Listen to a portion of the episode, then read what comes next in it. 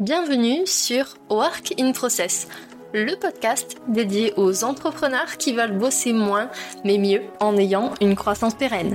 Alors, si vous voulez allier croissance et sérénité, performance et flexibilité, abonnez-vous. Ce podcast va devenir votre outil préféré. Je suis Marine Aubaré, business designer. Ma passion Décortiquer vos problèmes et vous proposer des solutions innovantes et performantes. Bienvenue dans l'aventure. Bonjour à tous et bienvenue dans un nouvel épisode de Work in Process. Moi, c'est Marine et aujourd'hui, on va aborder un sujet qui me touche tout particulièrement. Ce sujet, c'est le lâcher-prise. Je ne sais pas pour vous, mais j'ai l'impression que quand on est entrepreneur, ce sujet est l'un des plus difficiles à travailler parce que on met généralement beaucoup d'énergie, de ressources et parfois même d'affect dans notre business. En tout cas, de mon expérience, c'est ce que j'ai pu constater. C'est très difficile de lâcher prise, de déléguer ou même, juste parfois, de prendre le recul qui est nécessaire pour choisir les bonnes décisions. Et aujourd'hui, si je fais cet épisode pour vous aider, c'est aussi une façon pour moi, plus tard, de le réécouter et de me rappeler les conseils que je vais vous donner aujourd'hui.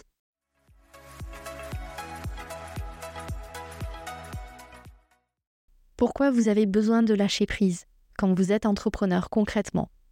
Déjà, ça vous permet de préserver votre santé physique et mentale. Quand vous ne pouvez pas déconnecter de votre travail, le stress devient accablant, prend toute la place et a des impacts très négatifs sur votre santé. La deuxième raison, c'est tout simplement parce que le lâcher-prise, c'est une compétence.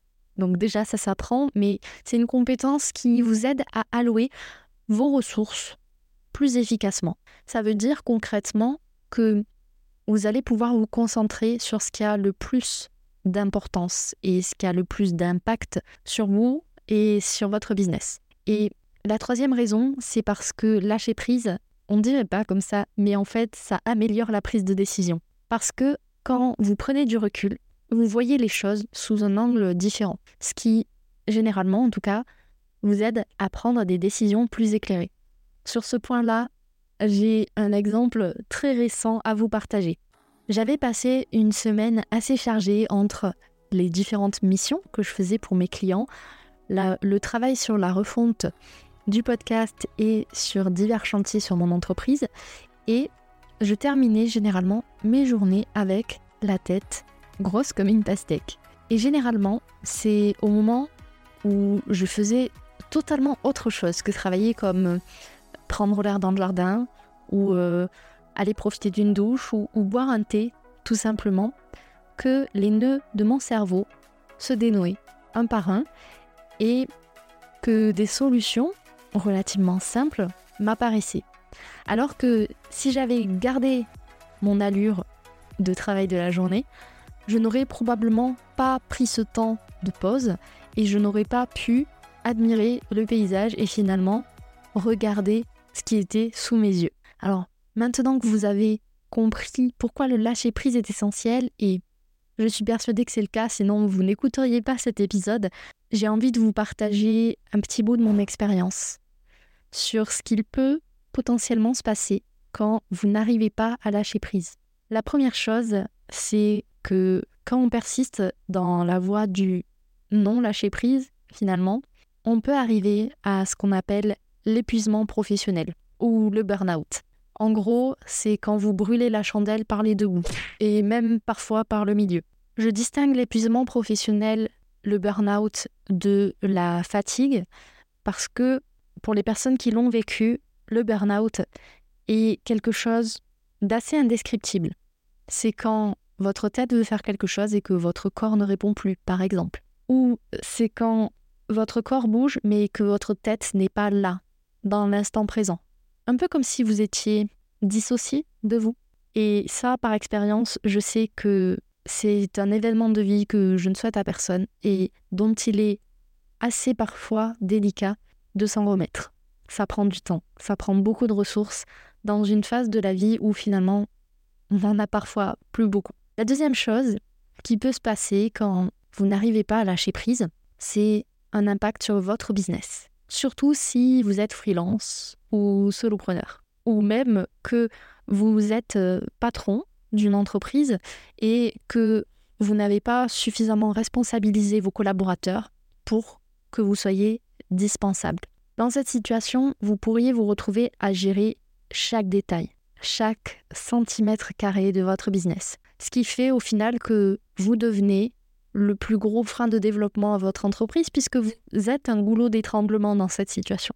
Et donc, ça peut entraver la croissance de l'entreprise. Alors, si je vous parle de tout ça, c'est pas forcément pour vous alarmer, mais bien pour vous prévenir que le lâcher prise, c'est crucial et que les conséquences de son absence sont non négligeables, tant sur le plan pro que sur le plan perso.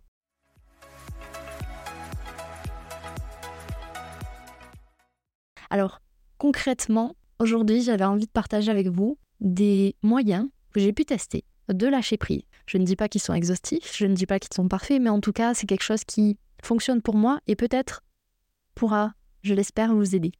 Pour moi, il y a trois indicateurs importants à surveiller pour repérer les endroits où on doit lâcher prise. Le premier indicateur, c'est les signaux de stress. Alors les signaux de stress, ils vont dépendre bien évidemment de chaque personne, mais généralement, on a souvent des manifestations physiques, des bouffées de chaleur, des vertiges, des maux de tête, des maux de ventre, une boule dans la gorge. Ce genre de choses-là, il faut y prêter attention. Mais il y a aussi des signaux de stress qui sont plus subtils, comme une sensation de mal-être diffus, de ne pas forcément se sentir à sa place, d'être dans le flou, d'être euh, un peu perdu. Tout ça, c'est les premiers indicateurs que vous devez prendre en compte pour lâcher prise. Le deuxième, c'est votre charge de travail. On revient dans le concret et pour ça, rien ne vaut une mesure objective de votre charge de travail. Alors comment faire? Vous pouvez utiliser des outils, par exemple, pour chronométrer le temps que vous passez sur des tâches, comme euh, Toggle ou Clockify.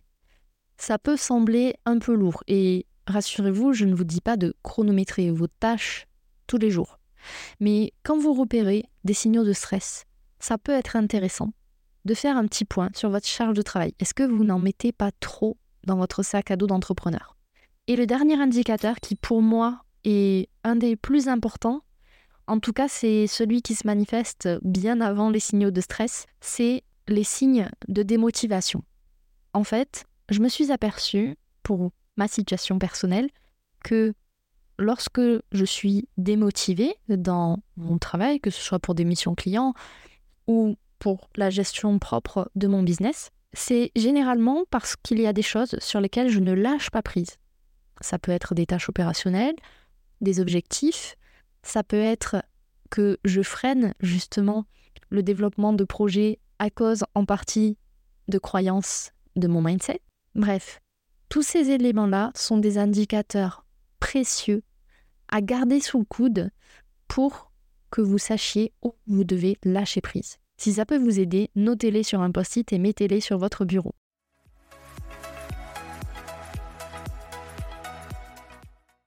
Une fois que vous avez identifié ces indicateurs, je vous invite à suivre, encore une fois, cette méthodologie que je vous propose pour vous concentrer sur ce que vous pouvez réellement contrôler.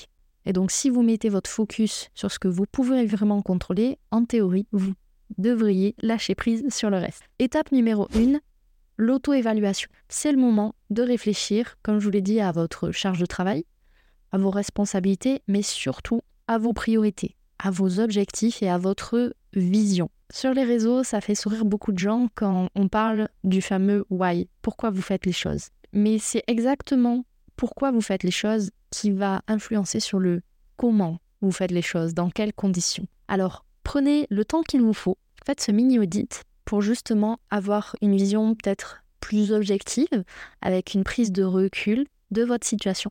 Deuxième étape, la délégation. C'est le moment d'identifier les tâches que vous pourriez déléguer, que ce soit à votre équipe si vous avez des collaborateurs, à des prestataires comme des freelances ou des consultants, ou encore à des outils qui permettent des automatisations. Encore une fois, en fonction des tâches, de leur typologie, on ne pourra pas déléguer à un humain ou à un outil. Ça dépend vraiment du contexte, de ce que vous attendez comme résultat et aussi de la méthodologie que vous utilisez pour atteindre le résultat. Troisième étape, planifier. C'est le moment d'ajouter de l'intention, de la conscience dans votre planification générale pour prendre du recul. Ajouter dans votre planning des moments pour faire des pauses, pour vous ressourcer, pour réfléchir. Je n'ai jamais été aussi efficace et aussi épanouie en tant qu'entrepreneur que lorsque j'épurais mes journées au maximum.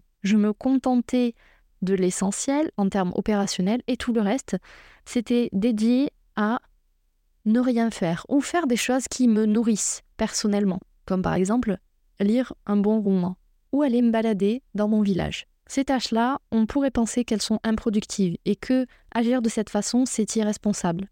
Parce que on peut penser qu'on devrait travailler sur le business puisque c'est la journée, on est en semaine.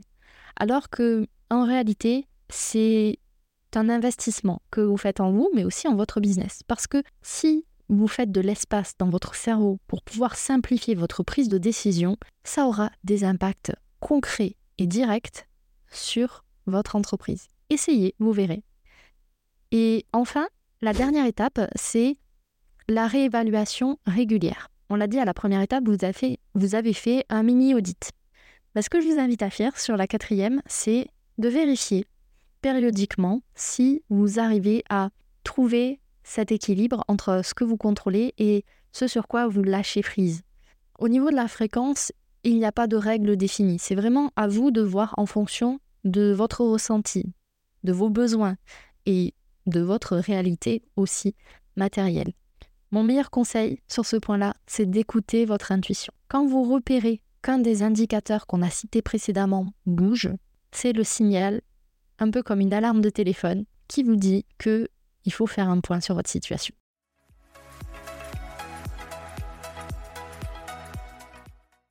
Alors avant de vous laisser partir, j'ai un challenge pour vous. Prenez un moment, aujourd'hui ou demain, si c'est possible, pour réfléchir à une situation où vous pourriez lâcher prise dans votre entreprise.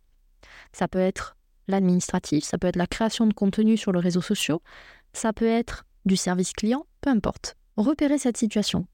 Réfléchissez sur comment vous pouvez lâcher prise dessus. Identifiez les étapes que vous pouvez suivre pour y parvenir. Ça sera votre plan de bataille. J'espère que vous avez aimé ce contenu et je vous souhaite qu'une seule chose. À la fin de cet épisode, prenez soin de vous et de votre business.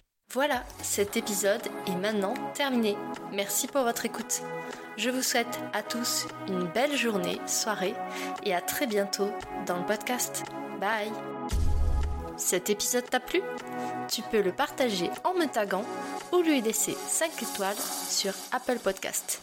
Encore merci pour ton écoute, à très vite